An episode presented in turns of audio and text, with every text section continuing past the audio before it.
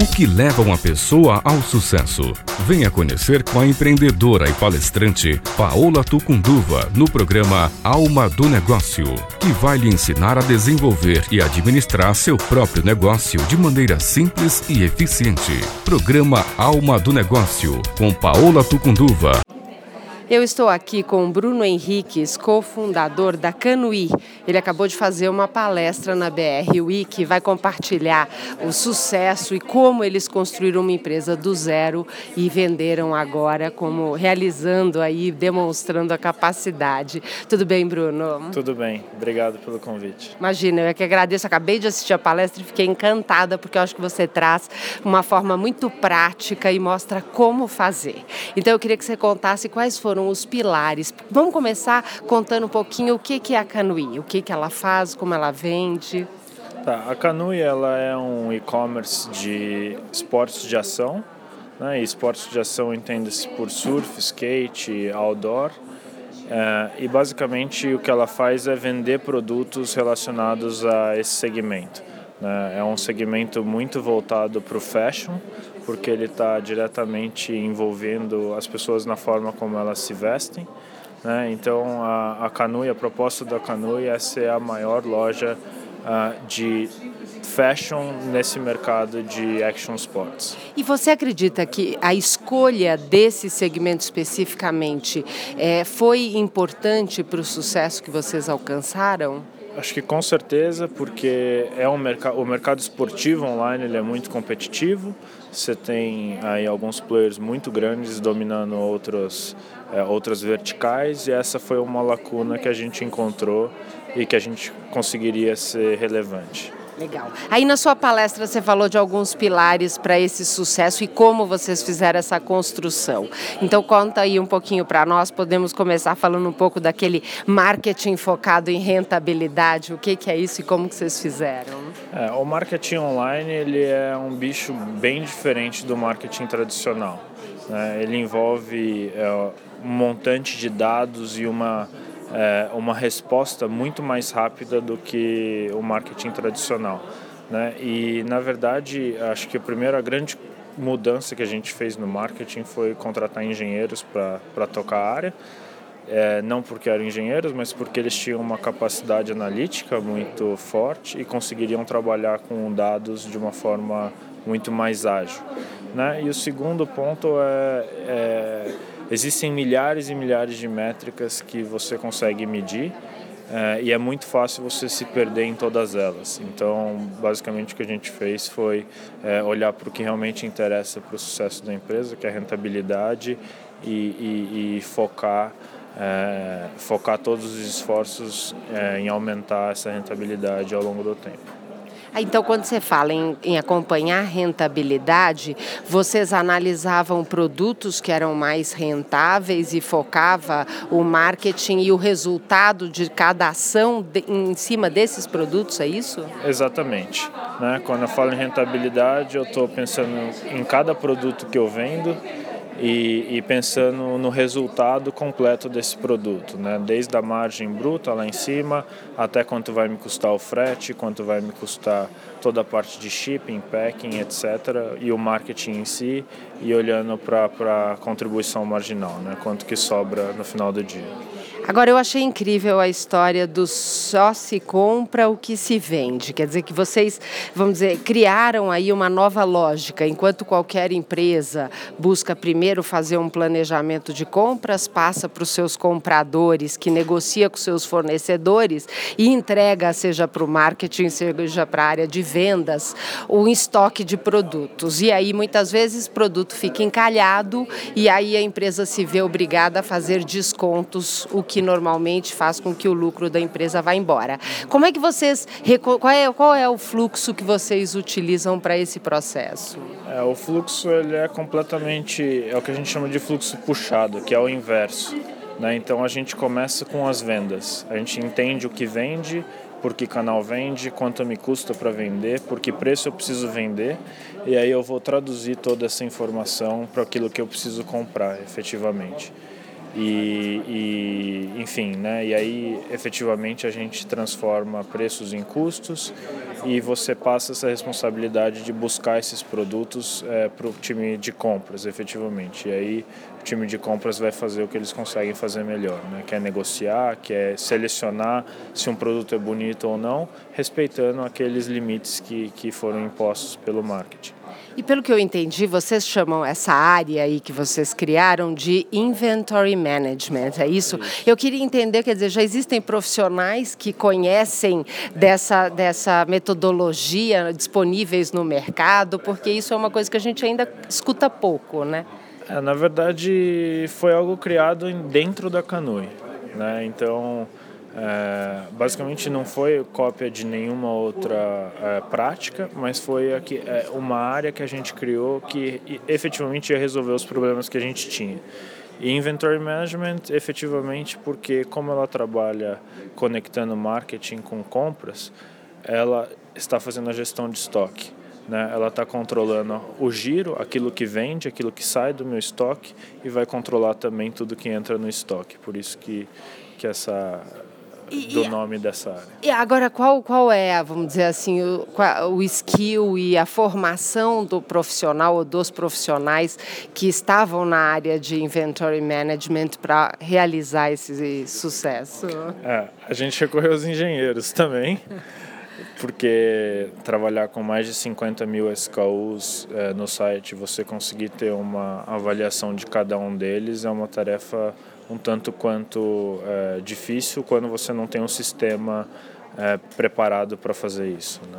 Legal. Você, fala, você falou também sobre aquela questão dos testes, né? Vocês usam aí, como é que funciona, é, vamos dizer, pelo que eu entendo, você trouxe um pouco a filosofia do, do Lean, da startup, mas não na empresa como um todo, mas em cada pequena ação, em cada área. É isso?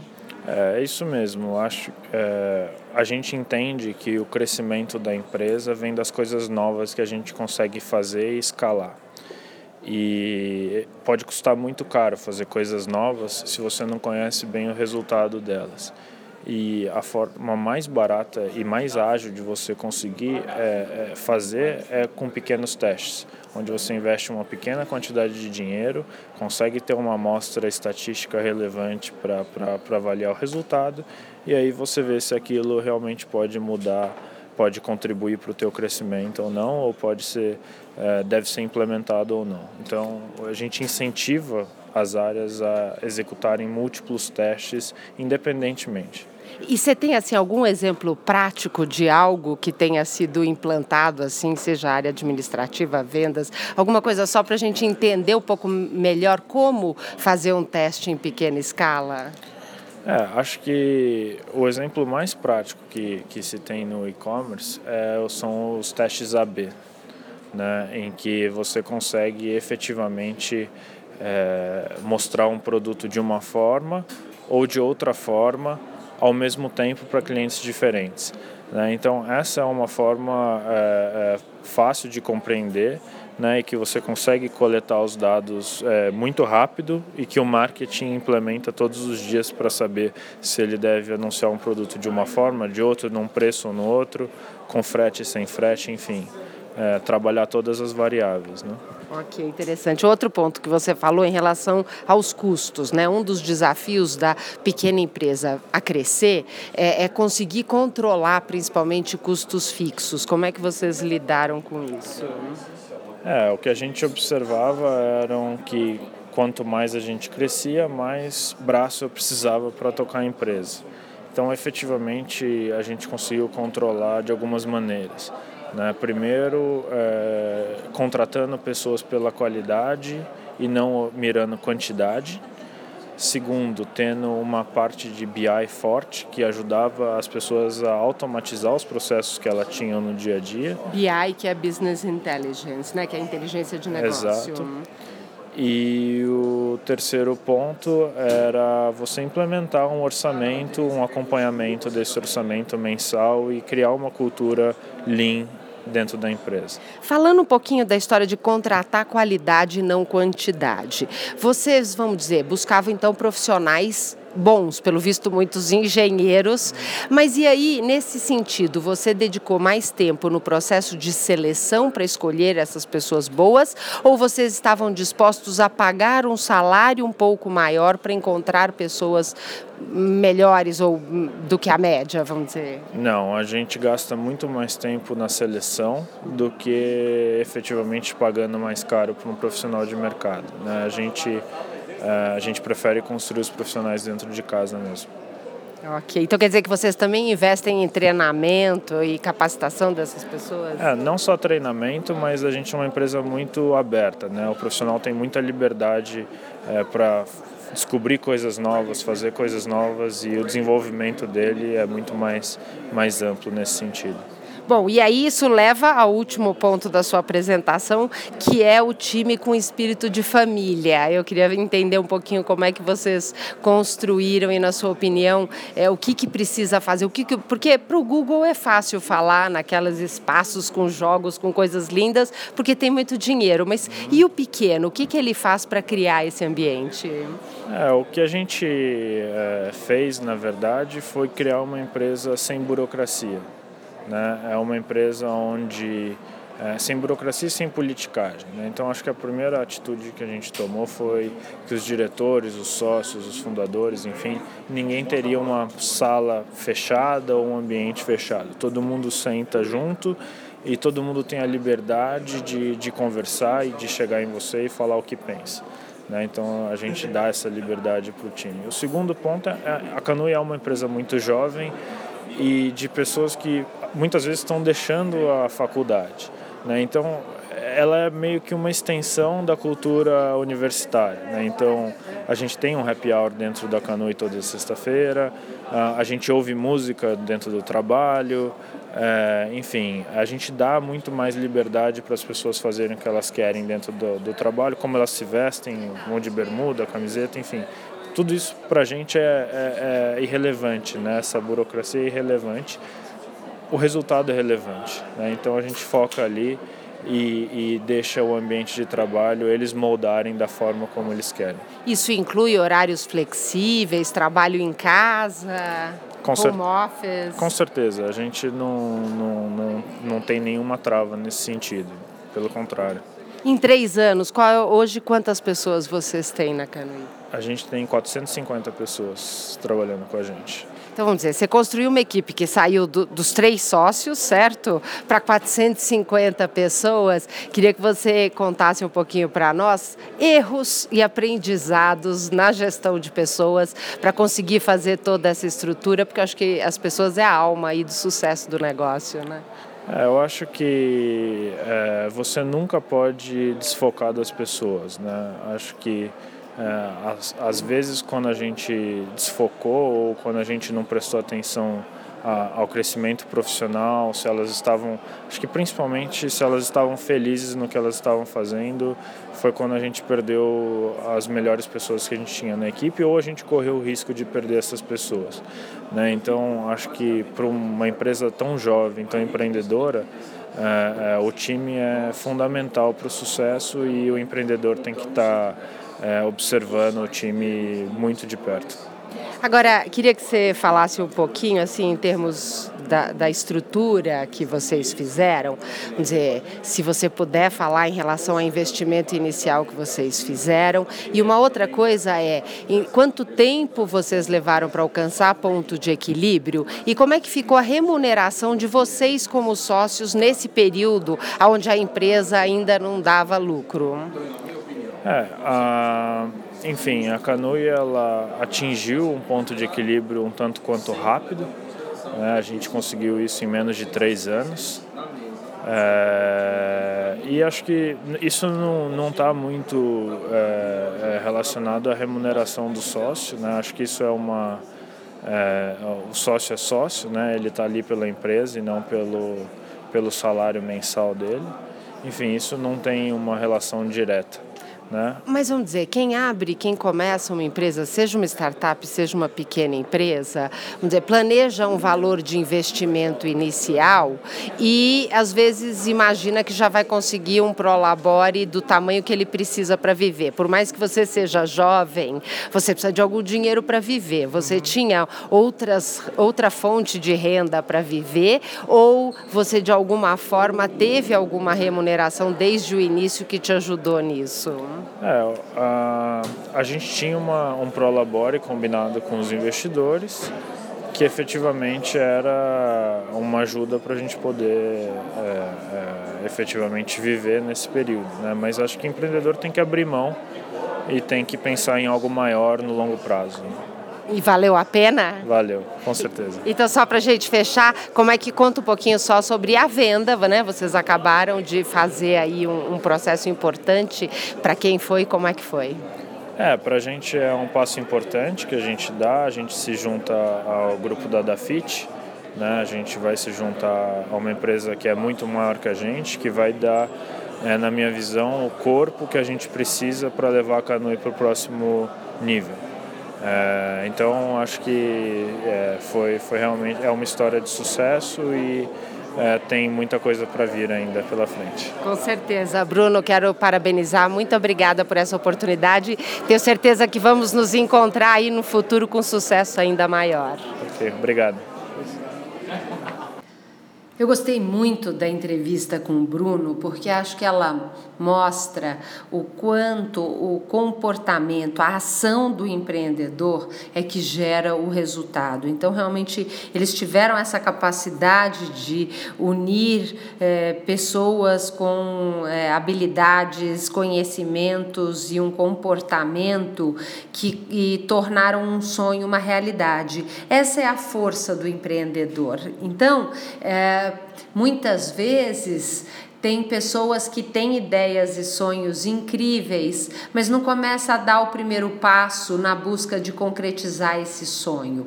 Você que está me ouvindo e tem vontade é, de construir um negócio, de concretizar, de realizar um grande sonho, agora é a hora de começar. Se você precisa de apoio, busque pessoas que compartilhem dessa sua ideia para iniciar essa jornada com você porque o Brasil precisa de, de pessoas, de empreendedores para construir o país que a gente quer. E agora é a hora de começar, por isso que é tão importante. Eu tenho uma mensagem especial para você.